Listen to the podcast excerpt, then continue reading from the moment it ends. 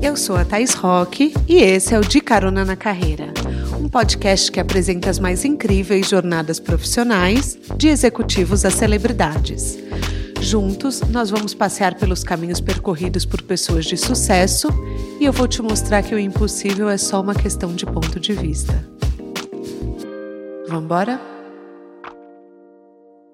O meu convidado de hoje tá rindo à toa, conforme o nome da marca dele. Eu vou conversar com o Bruno Sindic da Ogarri, especializado em comida saudável.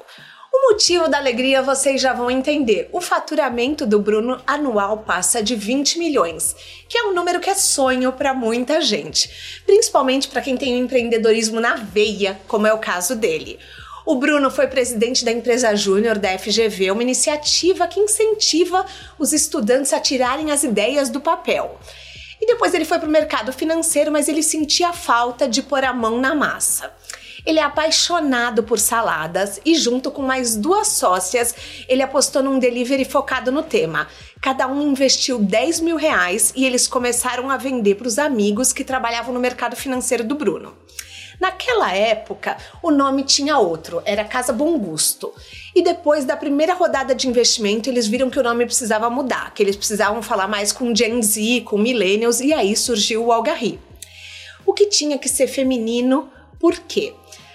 Olga representa 60% do seu time. As mulheres estão lá e 85% do seu time é composto por grupos subrepresentados. Já são em torno de 200 funcionários e o que começou com 10 pedidos por dia hoje soma 14 mil por mês. Em fevereiro eles passaram a ter um endereço fixo no Jardins, bairro Nobre de São Paulo. Vamos embora entender como esse sucesso aconteceu? Apertem os cintos que a estrada do Bruno já começou. Bruno, seja bem-vindo a De Carona na Carreira. Quer dar um oi para os nossos caroneiros? Olá, caroneiros. Prazer aí em falar com vocês. Muito prazer. Gente, eu tô meio rouca hoje. Já testei Covid ontem, não era nada. Eu acho que eu peguei alguma gripe dos meus filhos, mas para vocês saberem que hoje a minha voz tá meio diferente. Então, para quem só escuta e não tem o recurso visual, não estranhem. Sou eu mesma, Thaís de sempre. Bruno, o negócio é o seguinte. Eu sou. Eu vou te confessar, não gosto de salada. Mas de alguma forma, eu não sei como, eu gosto do algarri. Eu, eu não sei, eu acho que é porque mistura fruta, tem um crispies de parmesão que eu amo. Então, vocês conseguiram um milagre me fazer comer salada. Obrigada. Nossa, é muito legal ouvir isso, porque quando a gente montou a Olga, acho que era essa um pouco a ideia, assim. A gente Jura? queria. É, a gente queria que. Eu, sempre, eu sou o contrário, eu sempre fui fã de salada. É, você come salada, sua mãe fazia rabanete, né, pra você. É isso, Ah. desde pequeno. O lanche na minha casa é um prato de verdura. Às vezes eu tô sozinho, como uma cenoura com sal. Então eu sou bem herbívoro, assim. Mas a gente, é- enfim, na minha família a salada sempre foi muito gostosa, assim. Então, quando a gente montou a Olga lá atrás, a ideia é que as pessoas pudessem gostar também, assim. Mas o seu foco inicial era atender o mercado financeiro. Era nos primeiros meses, assim, da operação, porque eu trabalhava no mercado financeiro. Então eu trabalhava num fundo de private equity na Faria Lima. Tá. E eu consumia muito delivery, né? Enfim, de diversas formas, tanto no almoço quanto no jantar. Era muito comum eu comer na mesa. E é ruim comer fora de casa, né? É, mas era a minha vida. Sim. E, e eu pedia, às vezes, alguma salada, mas eu achava que eu não era muito bem atendido, era tudo muito caro. É, às vezes não pedia salada, pedia outras coisas também. Mas eu achava que faltava uma opção é, que fosse uma salada cheia, bonita, colorida, do jeito que eu gostava de comer em casa, mas que eu pudesse pedir também. Então foi um pouco esse a ideia original pra gente montar o Garri lá em 2016. Tá, só que assim, vocês começaram, as pessoas ligavam pra pedir, ou vocês já começaram no iFood? Eu sei que vocês tinham outro nome, que era Casa Bom Gusto, mas como que era? Como que as pessoas faziam um pedido? Porque a gente tá falando com empreendedores que estão começando do zero. Sim. Então eu quero saber desse seu estágio inicial. Legal. Como era? Então, no começo, é, o delivery era muito menor, né? Já existia o iFood, porque o iFood existe há muito tempo, mas Rappi e Uber Eats nem existiam, assim, eles estavam chegando no Brasil. E desde o início a gente queria fazer, ter um site, é, o primeiro site da Algarri, que ficou por anos, fui eu que fiz, eu fiz no Wix, que é uma maior plataforma de sites Você do mundo. que fez? Eu que fiz no Wix. O sistema de pedidos era pelo Wix, então era um site que a gente gastava 70 reais por mês para fazer. É, e a maior parte das pessoas pediam ou pelo nosso site, que podia ser tanto mobile quanto na, na web, ou por telefone ou por e-mail. Uhum. Assim, do jeito que a pessoa quisesse, ela pedia, a gente ia receber. Até o WhatsApp, enfim, o jeito que fosse, a gente recebia o pedido. E os primeiros clientes foram os meus amigos. Então eu trabalhava lá no fundo. Eu, eu tenho duas sócias, que é a Cris e a Bia. Desde o início elas estão 100% no negócio, mas eu ainda estava trabalhando no fundo, então era meio part-time nesse início. Então eu falei: olha, pessoal, lancei esse negócio de saladas, vamos pedir? E o primeiro pedido foi eu perguntando nove da manhã para todo mundo o que, que vocês querem, me avisam certinho que eu vou passar para minha irmã, uma então, das sócias. você meio que anotou os, os eu pedidos. Eu que anotei uhum. e passei o um e-mail para minha irmã, que é minha sócia, e para Bia, minha outra sócia. Olha, os pedidos de hoje são essas seis saladas. A gente uhum. já tinha montado um cardápio, já tinha feito alguns testes e tal. Mas o primeiro dia, que foi no dia 16 de agosto, ah. um dia antes do meu aniversário, eu mandei lá, ó, o pedido do Bruno é esse, o pedido de tal pessoa é esse, tal pessoa é esse. E elas mandaram. E foi uma delícia. E daí todos os dias o pessoal me passava quem queria pedir e sempre tinham umas cinco ou seis saladas. Quando a gente já estava um pouco confiante, eu comecei a avisar os meus outros amigos em outros bancos e fundos. Pessoal, dá para pedir, pegava alguém que era mais próximo, falava, coleta o pedido de todo mundo e manda por e-mail. Ou pede pelo site. Daí a pessoa fazia isso. E daí aos poucos foi pegando, assim. Quando a gente viu, a gente estava atendendo um monte de gente no JP Morgan, um monte de gente no Itaú BBA, um monte de gente, enfim, nesses bancos grandes da, é, da Faria Lima. E pouco a pouco nem mais era na Faria Lima. Começaram a pedir pessoas que a gente não reconhecia mais o nome, nem sabia de onde estava pedindo, mas ficaram sabendo por boca a boca. Mas vocês tinham maquininha? Tínhamos maquininha. A gente mandava o motoboy com tá. maquininha. Uhum. Na verdade, a gente ficou com maquininha por anos até agora. Faz pouco tempo que a gente aboliu as maquininhas, uhum. agora é só pagamento online. Mas por anos a gente tinha maquininha e mandava o motoboy com máquina. Tá, só que assim, cada um botou 10 mil reais. É. Acho importante a gente falar isso. Desde o primeiro mês a conta fechou. É, vocês conseguiram tirar salário depois de quanto tempo? Tá. Não, desde o primeiro mês a conta não fechou. Então, no começo, a gente, é, enfim, no primeiro mês e tal, esses 10 mil reais foram postos ao, aos poucos. Então, a gente começou colocando 1.500 cada um. E daí, conforme ia precisando, a gente ia colocando mais e mais e mais, até dar esses 10 mil reais por pessoa, 30 mil reais. Porém, a gente não tirava salário. Então, também tem esse esforço adicional em termos de remuneração que a gente não retirava, não tá nessa conta dos 30 mil reais. Era um dinheiro que a gente tinha guardado para viver, mas não coloquei dentro dessa conta. A gente começou a tirar salário é, baixo, assim, acho que depois de uns 8, 10 meses. Ah, foi rápido. É. Mas era um salário bem baixo também, bem uhum. menos do que minhas sócias ganhavam antes e tal, mas começaram. Tá. E daí aos poucos, conforme foi dando, a gente foi aumentando os salários de cada um. E eu acho importante falar que você não conhecia ninguém que tinha feito uma transição de carreira. É. Vocês, na verdade, pelo que eu li nas minhas Sim. pesquisas, que não tinham gente ao redor de vocês que tinham mudado de carreira. Uhum. E como que era a ideia de pensar largar um banco de investimento, porque existe um status, uhum. para ser dono do Casa Bom Gosto ou do Algarri? Legal. Acho que isso, assim, de não conhecer pessoas que fizeram transição de, de carreira, talvez é uma coisa que eu me arrependo, assim. Eu devia ter ido mais atrás para conversar com essas pessoas uhum. e tal. É, e não fui tanto, assim. Eu tava muito mais focado. Eu tive a ideia, eu fiquei empolgado com a minha própria ideia e, e fui... Fiquei meio imerso nessa ideia, nesse projeto. E quando eu vi, eu já tava. demorou, foram dois anos de, de, que eu fiquei ainda na. trabalhando no fundo que Como eu trabalhava. CEO, eu acho importante a gente falar isso. Não, não era CEO ainda. Assim, eu era. É que também ninguém tinha cargo, na verdade. Tá, porque éramos tá. em três, uhum. né? Três sócios. E quando a gente começou, tinha um funcionário, que era o Agnaldo, tá com a gente até hoje, nosso uhum. primeiro cozinheiro. Depois a gente trouxe primeira atendente, que ajudava, era a Kelly, não tá mais com a gente, mas vira e mexe a gente encontra ela.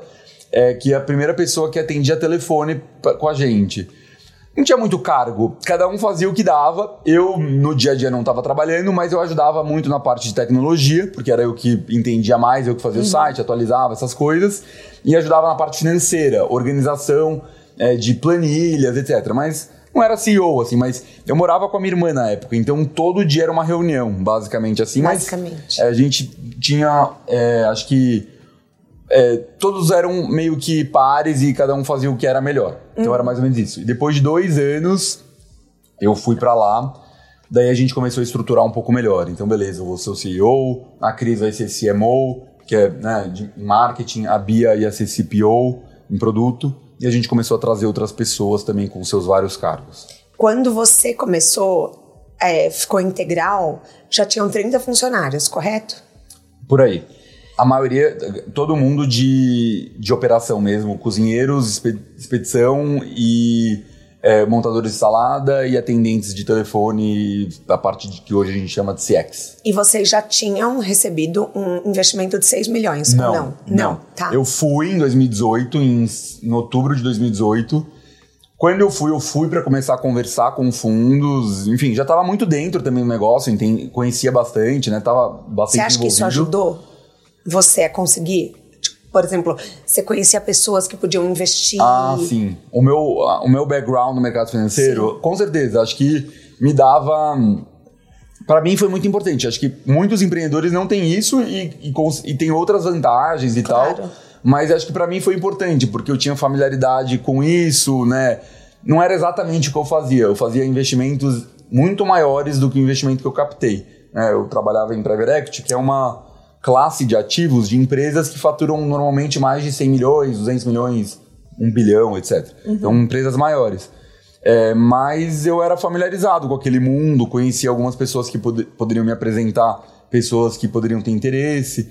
Mas foi um processo difícil também, mesmo conhecendo, nunca foi algo é, papum, assim. Foi, foram meses de conversas, alguns, algum, algumas vezes mais de ano de conversa, até que a gente captou pela primeira vez em 2019, acho que em abril de 2019. E daí a gente captou esses 6 milhões de reais que você falou. É, e daí a empresa começou a mudar, né? A gente começou a contratar outras pessoas e viramos. é, fomos para um caminho de profissionalização e de se tornar mesmo uma startup, que é o que a gente se considera hoje. Então, eu acho muito curioso você chamar de food tech. Food tech é um termo que, para quem não sabe inglês, vem de tecnologia e de comida. Eu, na minha ignorância, eu achava que food tech era só tipo hambúrguer do futuro, que era modificado em laboratório. Eu não sei por que eu tinha essa impressão. O que, que é uma food tech e por que vocês são uma food tech e não são uma cadeia de delivery, por exemplo? Legal. Eu acho que a grande diferença, assim, né, é, de ser uma food tech e não um restaurante convencional, é que desde o início a gente olha muito para a tecnologia. Então, no começo, de uma maneira mais amadora, né, quando eu criei o site, mas mesmo o site da, da nossa. Nosso primeiro site já era muito melhor do que a maior parte. Assim, não, não conhecia nenhum restaurante que tinha uma experiência digital tão boa quanto essa primeira modelo que a gente criou.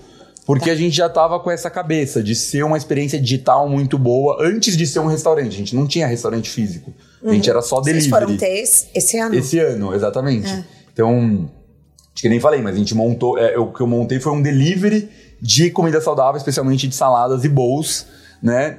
Era uma dark kitchen, que nem tinha esse nome na época. Dark kitchen é uma cozinha industrial voltada para delivery. E a gente só interagia digitalmente com os nossos clientes. Então, desde o início, a gente tinha essa preocupação. Depois da captação, a gente começou a trazer muita gente de tecnologia. Tá. E até hoje a gente tem muita gente de tecnologia, a gente tem um CTO, a gente investe muito em tecnologia, seja dentro de casa, com o nosso próprio time, seja com softwares e projetos que a gente desenvolve com terceiros. Então, obviamente que a gente é, antes de tudo, uma empresa de comida, mas a tecnologia ajuda muito a gente conseguir entregar essa comida de uma forma melhor. Seja porque a gente atende melhor o cliente, consegue atendê-lo melhor, seja porque a gente analisa melhor os dados para conseguir melhorar a nossa operação.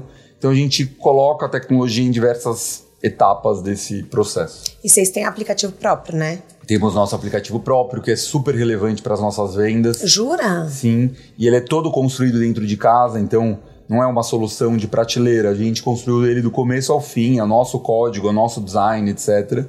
E por isso que a gente se considera uma food tech. Porque aplicativos como o Rappi e iFood, eles não te dão, por exemplo, a, a maior área de localização de que você compra. Por exemplo, ah, os maiores pedidos são da Vila Madalena. Ou, ou eles falam isso. Às vezes eles até dão isso. O que eles não dão é o contato com o cliente final e os dados do cliente final. Então, se você pede pelo iFood, eu sei só o número do seu pedido e para onde ele tá indo.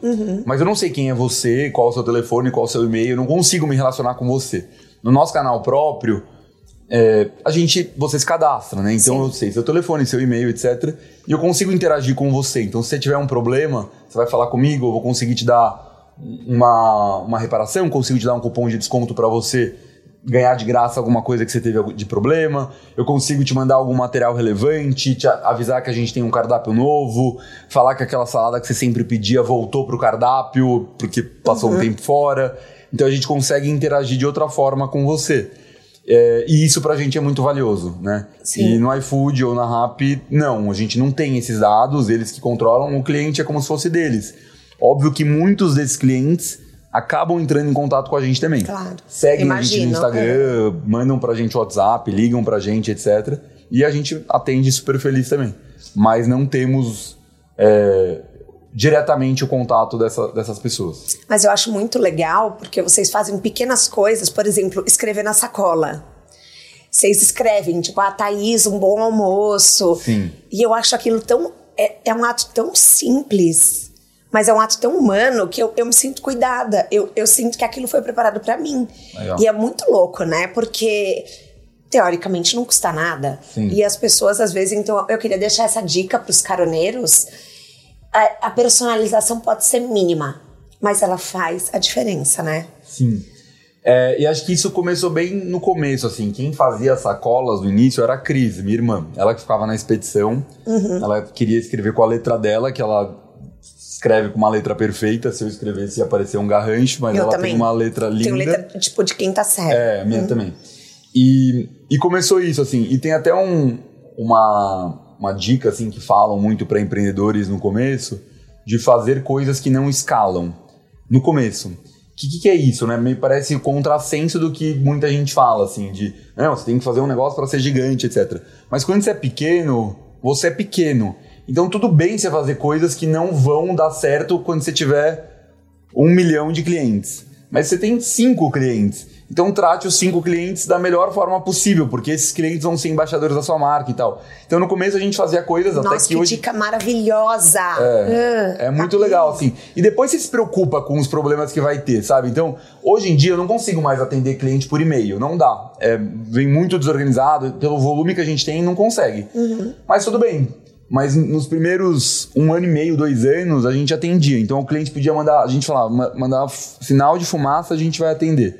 E quando ele, a gente mandava o pedido para ele, a gente conseguia escrever uma mensagem personalizada, mandava um brigadeirinho de cortesia, a gente fazia o que fosse para aquele pedido estar perfeito.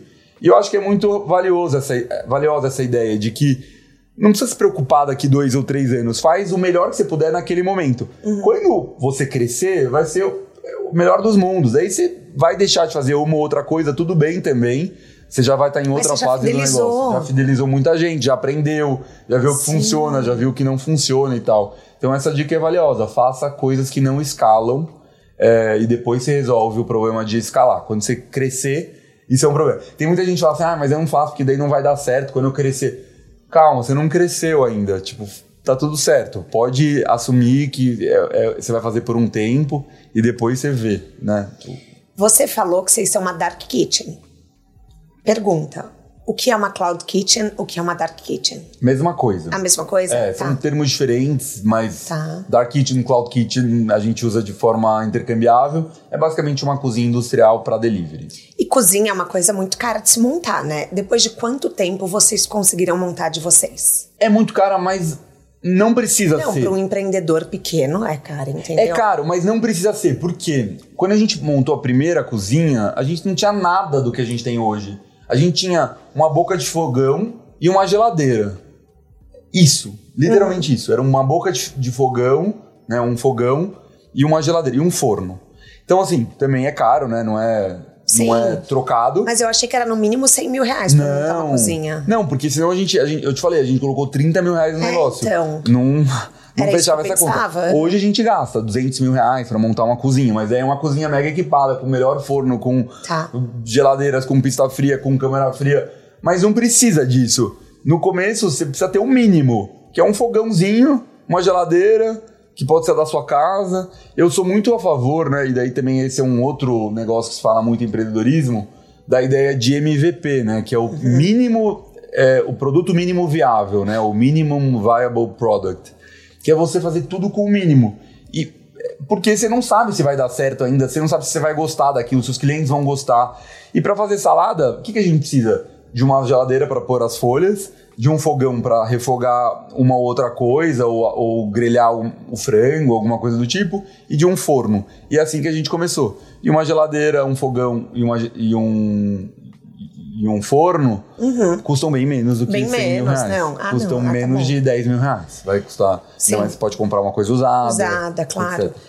E eu fiquei muito curiosa, porque quando eu vi é, o, o, material sobre vocês, é, apesar de vocês serem um delivery, a clientela caiu no começo da pandemia. Uhum.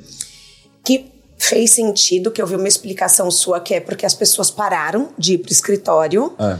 mas depois mudou. O que, que vocês fizeram nesse momento de queda? Como foi lidar com isso? Nossa, a gente fez muita coisa, assim. Logo que começou a pandemia, então, de fato, as pessoas que pediam nos seus escritórios não estavam mais no escritório, todo mundo resolveu aprender a cozinhar, fazer pão. É... Ninguém estava querendo ser saudável. Ninguém estava querendo, querendo saudável, todo mundo estressado, food, comendo é... hambúrguer uhum. ou cozinhando macarrão, etc. Sim. E pararam de consumir. Muita gente que pediu nosso produto não estava mais na nossa área de entrega, porque a gente tinha uma cozinha só na Vila Olímpia e as pessoas não necessariamente moravam lá perto, uhum. moravam mais longe. Então no começo foi bem difícil. O que, que a gente fez? Um monte de coisa.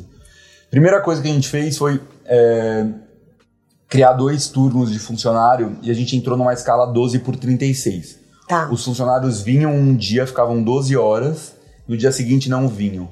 Vinham um dia, no dia seguinte não vinham.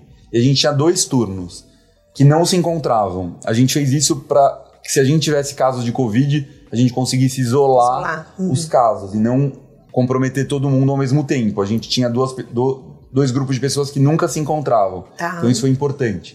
A gente abriu de final de semana já com as, que a gente fez essa escala 12 por 36, é, que também dá as mesmas 44 horas semanais, né, uma, escala, uma escala prevista na CLT, a gente começou a abrir de final de semana, que a gente não abria. Uhum. Então, beleza, vamos aumentar o número de dias que a gente atende para a gente conseguir compensar essa perda. A gente começou a fazer um programa muito forte de atendimento a, a hospitais.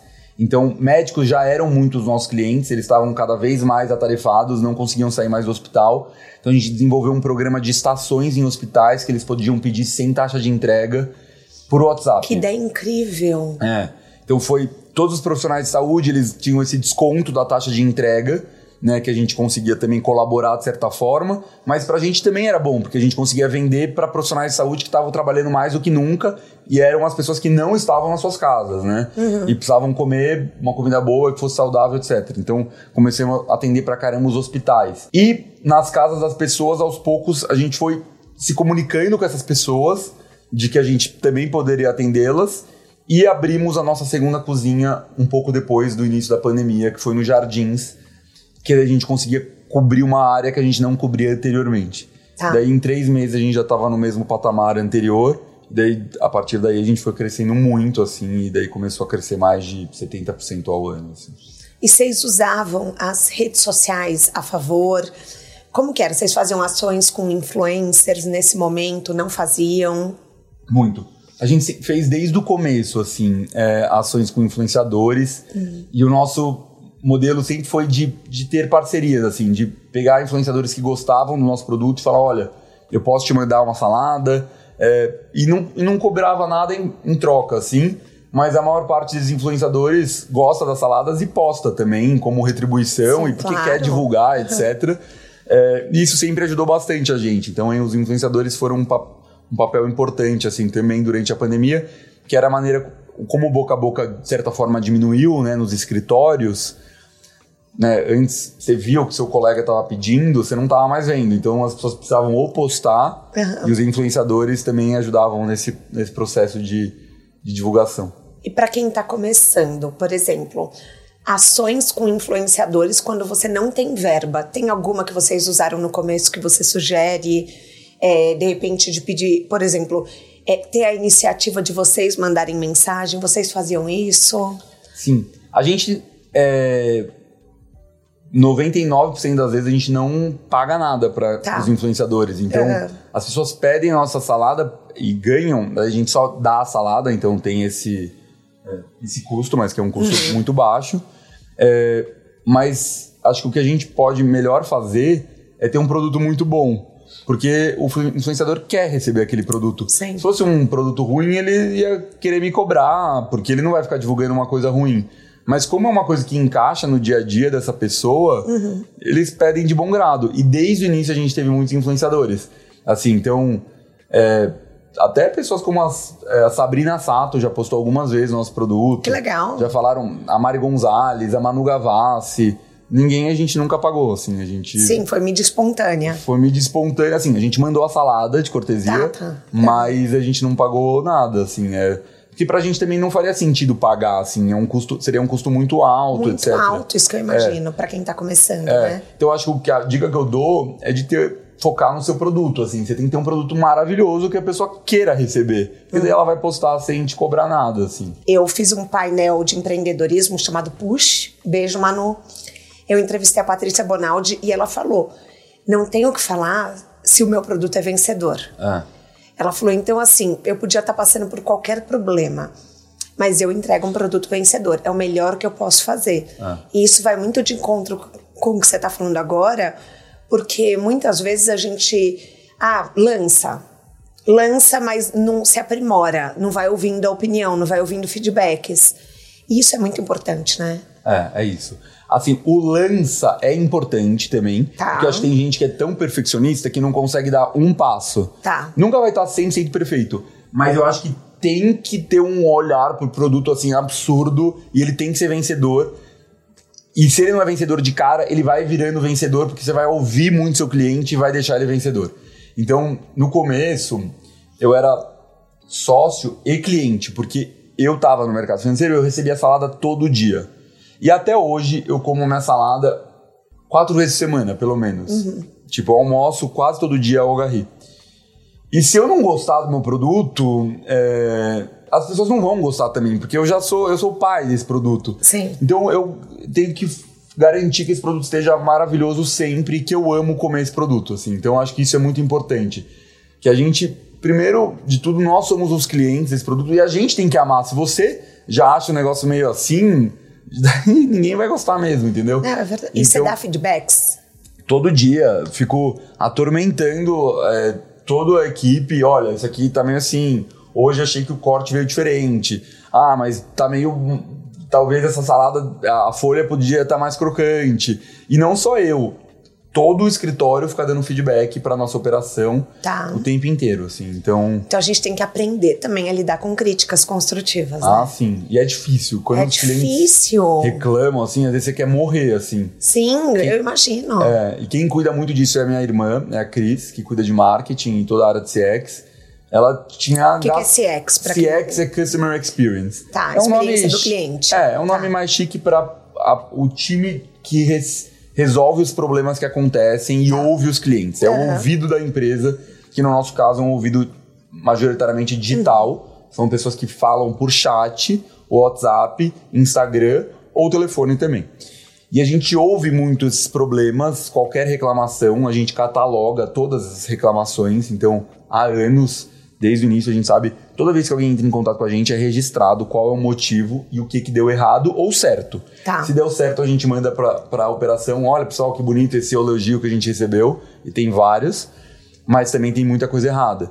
E você fica com gastrite nervosa, assim. imagino, De nossa. ouvir de que não foi bom. Eu sou muito perfeccionista, eu tenho muita dificuldade. É isso. Eu e às imagino. vezes, às vezes você fica com gastrite porque você dá razão pro cliente, às vezes você acha que ele não tem razão, então você também fica com gastrite, você fala, mas como que esse cliente quer que eu faça? Não tem como. Tipo, sei lá, tinha um cliente que pedia no começo pro tomate vir mais cortado.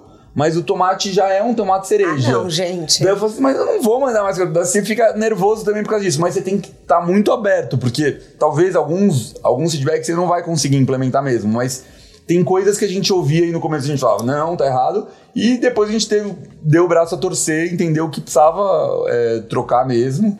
É, é muita humildade, né? É. É um. E não é uma humildade difícil, porque Sim. você fica meio que desconfortável por, por dentro. Até tem um perfil no Instagram que chama Chat do iFood. É, com X. Eu já li, é, é maravilhoso! É que mostra muito uns restaurantes que recebem críticas e não deixam barato, porque. E eu até entendo esses restaurantes, porque você fica muito frustrado. Uhum. Mas também não dá pra você não deixar barato, porque pelo contrário, você tem que garantir que esse cliente volte, sabe? E um pessoal assim, pá, dá. Não, você que não. Você é, não sabe gente, o que você tá comendo. Pra vocês entenderem, é bate-boca. Bate-boca entre restaurante e cliente. Então, quando o cliente fala alguma coisa que é surreal, e o restaurante não aceita aquele deboche, é, entendeu? É. Então o restaurante vai lá e responde e fala: toma sua resposta sim, é. porque eu não vou deixar passar barato. É. Então, assim, entrem por divertimento, mas isso não quer dizer que é sugerido que vocês tratem os clientes assim. Pelo amor de Deus. Não, pelo contrário. Você tem que entrar nesse Instagram pra, pra aliviar a sua alma, porque uhum. você não vai poder fazer isso. Sim. Mas às vezes eu vou lá e falo assim, nossa, às vezes dá vontade de falar isso, porque Sim. nem todo cliente é super compreensivo. Tem gente que é muito, muito brava ou muito. E, e tudo bem, daí você tem que falar, não, obrigado pelo feedback e tal. E vai ter que discutir isso internamente, vai ter que. E, mas faz parte. E é só com isso que você consegue melhorar também. Então. Hoje vocês têm 45 milhões de reais investidos. Hoje vocês já não têm mais desafios do pequeno empreendedor. Qual é o desafio hoje? Tá. Não, eu acho que primeiro que a gente tem desafios do pequeno empreendedor, assim, até hoje, assim. Então, muitos desafios continuam, assim. Então, uhum. é, por exemplo, é, quando você pensa em funcionários, assim, tipo, como você criar uma cultura boa. É um desafio que a gente tem desde o início e continua tendo, enfrentando Sim. e tendo que nos renovar e tal. É, e, mas tem outros também. Então, por exemplo, quando você cresce, um desafio muito grande é de comunicação. Quando você é pequenininho, todo mundo está sabendo de tudo o tempo inteiro, tá todo mundo muito alinhado. Quando né, a gente tem mais funcionários hoje, é, são 180, 200 funcionários mais ou menos, é, tudo precisa ser falado 100 vezes, de formas diferentes, e você vai achar que você está sendo repetitivo, mas você não vai estar, tá, porque as pessoas não ouviram ainda, nem todo mundo compreende da mesma, da, a mesma coisa. Então tem um esforço muito grande de comunicação e de alinhamento, que é diferente de quando você é pequeno. Quando você é uhum. é pequeno, você fala, gente, é isso, todo mundo entendeu. Se eles não entenderam, eles vão perguntar direto para você e tudo bem. Agora a gente está né, em mais de um estado, tem gente que vocês foram pro Rio agora, né? Temos no Rio também, tem modelos diferentes, tem gente que eu não conheço, que entrou na Olga e eu ainda não tive a oportunidade de conhecer e tal. Então é uma. É, quase, é como se fosse um telefone sem fio, assim. Você vai falando, você fala A, a pessoa entende W. Daí você precisa falar A de novo, A de novo, A de novo. Depois de algumas vezes as pessoas vão estar entendendo. Mas isso é um, é um desafio grande, por exemplo. Eu vi você falando pro Facundo. Ah. É, é um podcast que chama Divã de CNPJ é, que você quer que o Olga seja a Olga seja como o McDonald's, que tenha um em cada esquina, que popularize. Mas com tantos benefícios da dark kitchen, dessas cozinhas e o delivery sendo tão forte, ainda vale a pena ter o restaurante? Legal. É, bom, primeiro falando sobre o McDonald's, né? Acho que quando a gente fala do McDonald's, obviamente que a gente tem um posicionamento diferente até de preço, assim. Sim. O, é, o, ah, mas não tá baratinho não, viu? O Mac. Nossa, encareceu é, esses últimos é, tempos. É, não, o Mac também tá mais caro. Tudo tá muito caro de comida uhum. e, e, é muito ruim, mas é, é como é, porque os fornecedores aumentaram muito o preço, tá? os insumos estão caros e tal, mas a Olga tem um, um, preço um pouco maior do que de um McDonald's, assim. É, uhum. A gente diz que é 1.3 vezes um McDonald's e tal. E, obviamente, que por conta de preço existe uma barreira de penetração que não necessariamente a gente vai conseguir atender o mesmo público. Mas quando a gente se inspira no McDonald's, a gente faz isso porque o McDonald's eu acho que é um dos poucos casos bem-sucedidos de redes grandes no Brasil. Né? O Brasil ainda é um, é um país que a indústria de food service é hiper fragmentada, são poucas redes bem-sucedidas comparado a outros países. Mesmo comparado à América Latina, em outros países, tipo Colômbia, Chile, México, tem muito mais redes. Uhum. E daí, e quando você fala dos Estados Unidos e Europa, mais ainda, né? Um percentual do mercado Nossa, é muito verdade, maior. Eu nunca tinha parado para pensar nisso. É. Aqui são muitos restaurantes pequenos, né? É, no Brasil. Então a gente, o McDonald's, na verdade, é um pouco nesse sentido, assim, de quase como essa, essa imagem de que todo mundo está acostumado a ver Mac em vários lugares. A gente quer também que a Olga possa estar em vários lugares, né? Uhum. E, e o restaurante físico é fundamental dentro dessa estratégia, porque as pessoas gostam de sair para comer.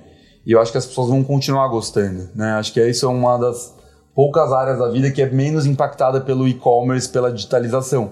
Porque por mais que você peça também em casa, eu acho que o pedir em casa substitui muito o cozinhar em casa. Perfeito. Mas não tanto o sair, porque às vezes sim, mas às vezes você quer sair, você quer ir para um lugar, você quer ver gente, você quer socializar. Então comer, né, ainda mais na nossa cultura, é um evento de socialização. Da mesma forma que você não troca uma, uma festa por um happy hour no Zoom, uhum. você não troca ir num restaurante gostoso, espairecer e ver gente por comer sozinho, né?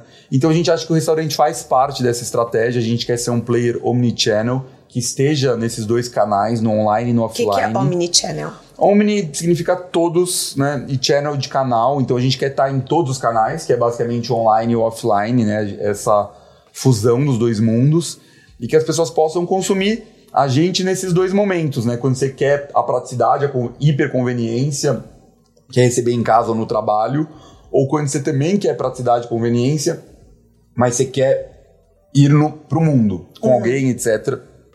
E daí você vai num restaurante nosso. Você acha que é mais fácil? Uma pergunta agora que me veio. Você acha que é mais fácil de propagar cultura no presencial ou não? Quando você fala assim pro cliente, pro você cliente. diz ah, muito mais. Porque você tem muitas. É, você tem muito mais pontos de contato e capacidade de tangibilizar a sua, o seu ideal de marca, né? Uhum. Então no delivery a gente consegue fazer tangibilizar a marca pela identidade visual digitalmente falando, então no Instagram, no site, as fotos no Instagram, no iFood, no nosso próprio aplicativo, etc. Inclusive baixem, é, procura o Garri na, na, na App Store da Apple ou na Android Store. Vou deixar o link no descritivo do podcast. Boa. É, e, e na embalagem, né? uhum. né? E, eventualmente, se alguém entrar em contato com a gente, a gente também consegue se expressar através de um tom de voz, do jeito que a gente escreve, do jeito que a gente fala, etc. Mas no mundo físico é outra, outra possibilidade, né? Você é impactado pela arquitetura do lugar, pelo lugar que a gente escolheu, pelo sorriso da pessoa que te serve, pelo próprio fluxo, né? Você tem uma experiência imersiva, pela música do ambiente, pelo cheiro do lugar, pelas outras pessoas que estão frequentando. Então, pelo logo, todos os aspectos sensoriais do físico são muito mais intensos. Então uhum. você consegue ter uma percepção muito maior do que, que é essa marca que a gente está querendo construir. Você sabe que uma vez eu vi é, uma pesquisa falando. Eu fui fazer um curso na Disney de excelência em serviços, né? Que eles têm um curso no Disney Institute que hoje tem online também. Depois da pandemia se tornou online mas quando eu fui era presencial. E eles fizeram uma pesquisa, o funcionário que mais falava com o cliente, com o guest, né, que eles chamam com o convidado, era o funcionário do call center. Então eles tiraram todo o call center da Índia, trouxeram para Orlando, porque eles falaram, em média, o convidado conversa 19 minutos com esse funcionário. Uhum. Então esse funcionário precisa conhecer a cultura na prática. Sim.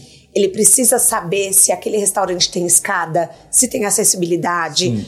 Então, é, eu acho muito interessante isso, porque muitas vezes o funcionário, quando você escala, ele nunca nem foi no lugar que você. Sim. Ele nunca pode ter ido para os Estados Unidos, no Sim. caso da Disney. Sim. Então, eu achei isso muito curioso, só queria trazer aqui, porque é o funcionário que mais fala, é o call center. E eu nunca imaginei. Sim, sim. É muito mais do que você comprar um sorvete, do que você provar uma roupa. Sim. São 19 é, minutos. Não, isso faz muito sentido, assim, porque é, essa. E é, um, é o maior ponto de contato aí, pelo que você. você Sim. É, especialmente, acho que antes das pessoas chegarem nos parques, etc. Mas a gente precisa ter isso muito bem azeitado. Então, o que a gente fala muito, né? E até agora, como a gente não tinha restaurante, um dos maiores tópicos dentro de marketing era sobre tom de voz. Então, qual que é o tom de voz da Olga? Porque a gente não tá podendo sorrir com a pessoa uhum. ou cumprimentar ela de uma certa maneira. Então, o tom de voz, tanto escrito quanto é, verbalmente, ele tem que ser um tom de voz que transmite o que a gente quer, que é o aspecto convidativo, é o sorrir com as palavras que a gente fala. Então, ter uma abordagem que não é formal, ela é relativamente informal, é de proximidade. É, e, e é, isso tudo pra gente sempre foi muito relevante. E as pessoas também é, acabam avaliando muito bem o nosso time de CX. É, enfim, eles recebem lá uma, um Customer Satisfaction Index, né, que é o índice de, de, satisfação do cliente pelo atendimento.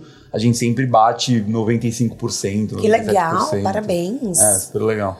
Vamos falar suas redes sociais? Onde que eu te encontro? Porque assim, eu te cacei, seu Instagram é fechado. Então, você tá no LinkedIn, é, quais redes que a gente pode te acessar? Tá. Eu, pessoalmente, enfim, não sou muito de. Não posso tanto assim, mas estou no Instagram, é Bruno Sintsic, meu Instagram, e no LinkedIn também. É Sintsic, acho que vai estar tá escrito no título do vídeo. Uhum. É, e a, a Olga também tem suas redes sociais, né? A gente está no TikTok, no Instagram, no LinkedIn também, especialmente no Instagram e no, e no TikTok a gente posta bastante, tem muito conteúdo lá. É, tem uns conteúdos que também viralizam e tal. Uhum. E também dá para conhecer mais sobre a marca por lá, né? Sobre a nossa identidade visual, sobre o jeito que a gente fala, sobre o conteúdo que a gente posta. É, eu, pessoalmente, não posto tanto assim. Às vezes eu, eu posto uma coisa ou outra e tal, uhum. mas não sou tão. Mas você tá no LinkedIn? Tô no LinkedIn também. Tá. Vou deixar o link no descritivo do podcast. Legal. E pode entrar em contato comigo, com certeza. Vou, Muito vou bom. gostar. As minhas redes vocês já sabem, é arroba. E agora eu convido vocês a assistirem o podcast, que é um novo formato, através do Spotify ou do YouTube. Ou assinar nossa newsletter, que é gratuita e maravilhosa, através do link que está no descritivo do podcast. Fechou? Quando a gente capta um investimento, a gente tem um pitch. O que é o pitch? É o discurso que você faz para o investidor e tem que ser um discurso apaixonante sobre a sua marca. Você que vem de mercado financeiro, você já deve ter escutado muitos discursos. O que, que você acha que um discurso de sucesso precisa ter? Acho que para mim, né, o, o pitch, o processo de pitch, nunca foi a coisa mais natural para mim, assim. Eu não acho que eu sou aquele empreendedor super apaixonado, engajado, que mobiliza as pessoas e tal. É, eu sou um pouco mais tímido, enfim, eu, eu sou é, menos assim.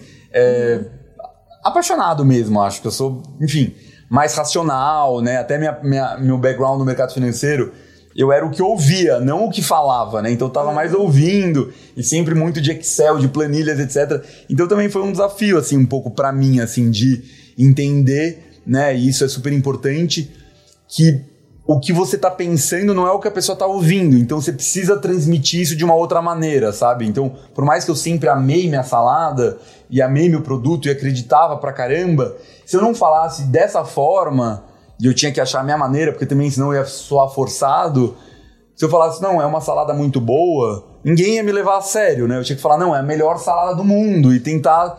Você tem que externalizar a emoção. Exatamente. Uhum. Então, acho que de fato é muito importante isso. É, isso é um dos aspectos. Mas tem gente que tem, tira isso de letra, daí tem outros as, aspectos que são relevantes. Então, o que, que é importante de maneira geral?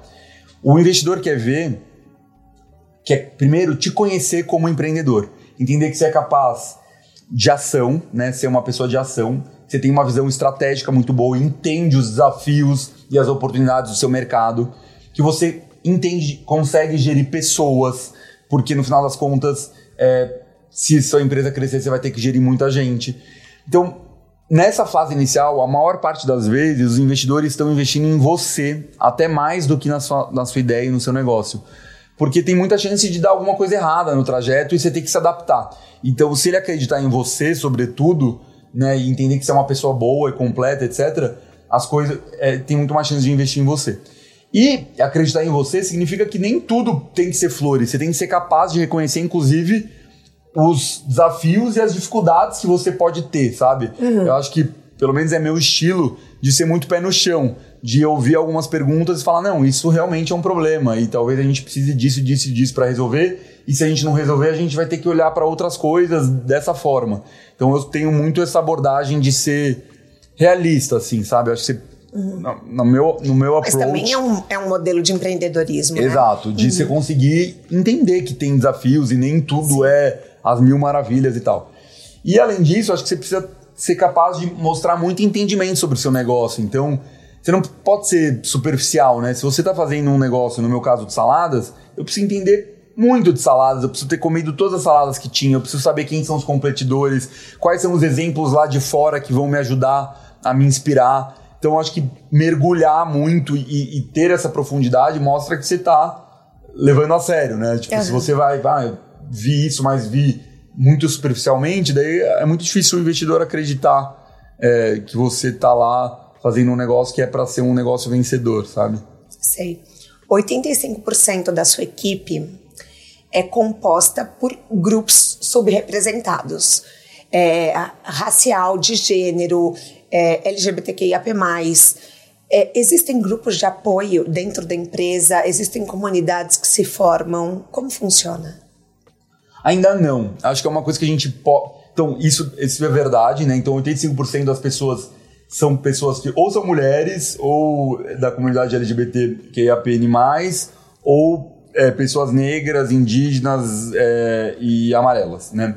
Então, é, acho que isso a gente já tem bastante orgulho de poder falar isso, né? Eu sou gay, então para mim isso sempre foi relevante, que eu pudesse estar uhum. tá num ambiente que fosse aberto a pessoas de grupos subrepresentados, as, as minorias, né? Que na Olga já são é, a maior parte das pessoas. É a maioria. É. É, formalmente a gente não tem grupos, tipo, sei que muitas empresas têm, né, grupos de pessoas negras, grupos de pessoas LGBT e etc. A gente não tem esses grupos, mas é algo que a gente fala bastante e a gente está sempre atento a cada semestre, pelo menos anualmente, a gente faz um censo de diversidade e semestralmente a gente faz algumas pesquisas de clima para entender o ambiente do ponto de vista é, de situações desagradáveis que as pessoas pod- possam enfrentar. Então, tem assédio. É, o assédio é por uma questão de gênero ou você sente, é, enfim, alguma coisa pela sua orientação sexual, identidade de gênero ou por uma questão racial ou por uma questão religiosa. Então a gente faz muito esse tipo de pesquisa, tem um canal aberto de denúncia para que as pessoas possam denunciar. E isso é uma das coisas que as pessoas falam mais dentro da Olga. Tem muitas críticas internas de várias coisas, né? A gente não é perfeito, mas acho que uma das coisas que a gente consegue muito é que as pessoas falam que elas podem ser quem elas são. E isso é muito maravilhoso. É muito legal assim de ouvir. É, especialmente como a gente tem muitos funcionários é, que não têm ensino superior, são pessoas que têm uma escolaridade mais baixa, nem todos terminaram também o ensino médio, etc.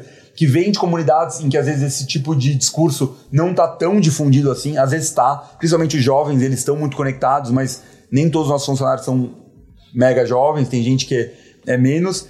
E às vezes esse tipo de é, conteúdo de chega menos, né? As pessoas uhum. têm menos esse letramento, assim, em relação a essas Sim. questões. E acho que na Olga, de certa forma, a gente tem conseguido promover isso, as pessoas se exporem mais, né, serem expostas mais a, a essa diversidade.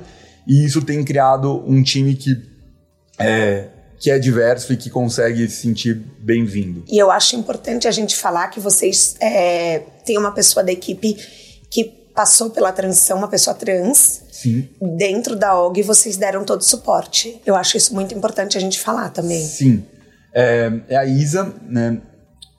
Então hoje ela, ela também cresceu pra caramba na Olga. Uhum. É, hoje ela é líder de pista, ela inclusive fica no nosso é, restaurante. É, já tiveram outras pessoas trans também é, dentro da Olga que já também já entraram é, tendo feito a transição. Mas o caso da Isa, de fato, ela é, fez a transição enquanto ela estava lá dentro, ela comunicou a gente, ela inclusive já apareceu algumas vezes nas nossas redes sociais. e foi muito legal poder enfim, fazer o mínimo que a gente tinha que fazer para ela poder é, se sentir bem naquele local.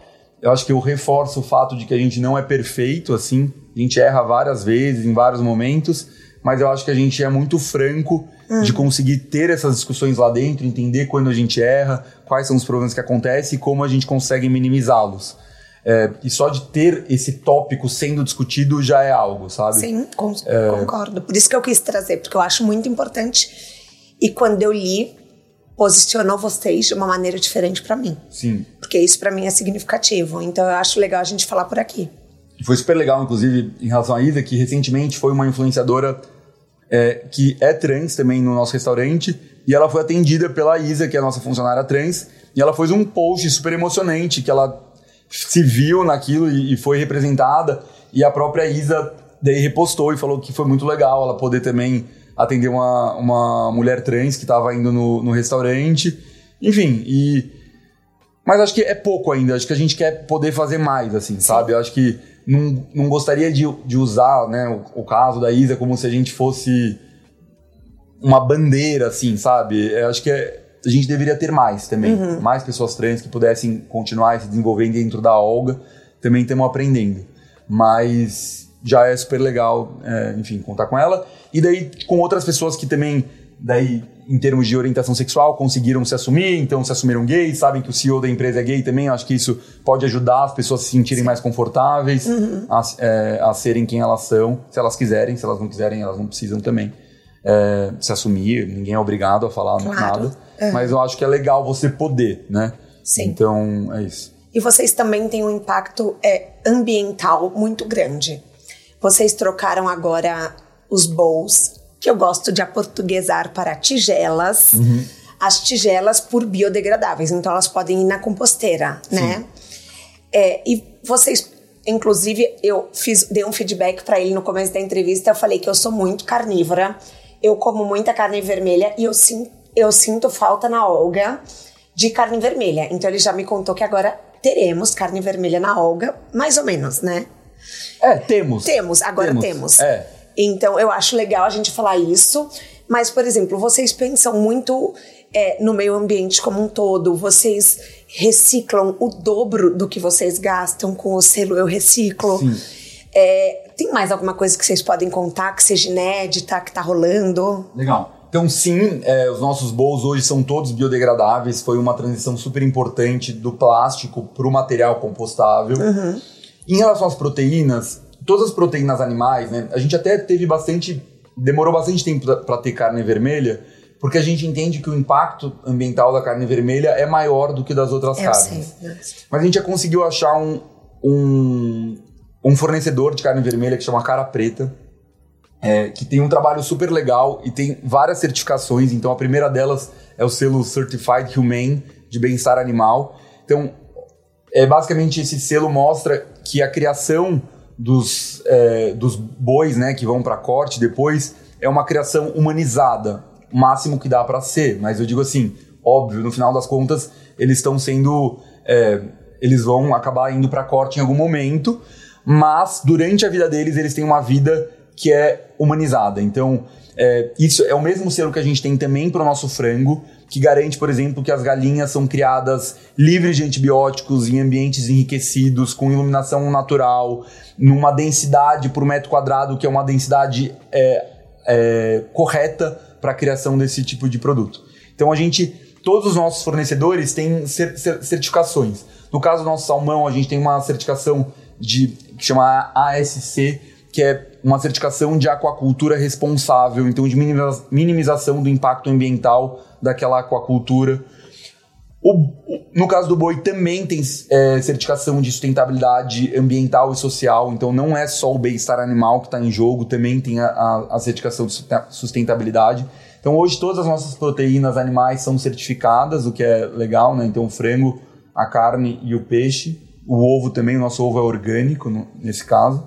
É, que mais? A gente faz microdoações dos, é, dos alimentos que a gente não utiliza nas, uhum. nas cozinhas, então é, diariamente Diária, né? ou Muito legal. em alguns casos semanalmente a gente manda é, comidas que são próprias para consumo, mas que por algum motivo a gente não vai usar na cozinha para que as pessoas recebam. É, que mais? A gente tem um programa que a gente chama de Até o Talo, que a gente garante que a gente não desperdiça tanto alimento, porque a gente usa os talos dos ingredientes que não vão para a salada para fazer caldo de legumes que hum. vai alimentar, que vai ser usado tanto para as nossas sopas agora no inverno, quanto para fazer grãos, então quinoa, arroz, etc. A gente normalmente põe um caldo de legumes e é o caldo desses talos que a gente utilizou na, na produção das nossas cozinhas. O que, que muda, por exemplo, abrir em outro estado? Para quem está nos assistindo, você foi para o Rio de Janeiro. Teve muita mudança? Você é, sentiu muito mais do que só mudar de região em São Paulo? Com certeza, assim, porque o primeiro ponto é que no Rio a gente não consegue estar lá o tempo inteiro. Sim. Então a gente teve que. É, o que a gente fez no Rio foi que a gente trouxe é, a primeira equipe, inclusive a, a, gerente regional, mas até a pessoa da limpeza, todo mundo ficou em São Paulo duas semanas para conhecer uhum. a nossa cultura, entender os processos, entender como produzir, etc., para levar de volta e a gente conseguir manter a cultura viva mesmo em outro estado. Além disso, a gente teve que desenvolver fornecedores, que alguns fornecedores nossos não entregavam também lá no Rio, né? E uhum. a gente quis desenvolver um fornecedor que fosse mais, mais local, para que a gente pudesse receber o produto bastante, bastante fresco é, e no, também num preço que fosse razoável para a gente conseguir manter o mesmo cardápio. A gente introduziu no Rio o mate com limão, que é uma bebida que as pessoas consomem muito lá. Em São Paulo não saía tanto, então a gente não tinha mais no cardápio, mas no Rio a gente colocou. Eventualmente a gente pode, pode, é, pode fazer outras adaptações no cardápio no futuro, ainda não fizemos, mas uhum. é, acho que é um desafio grande e, e muda.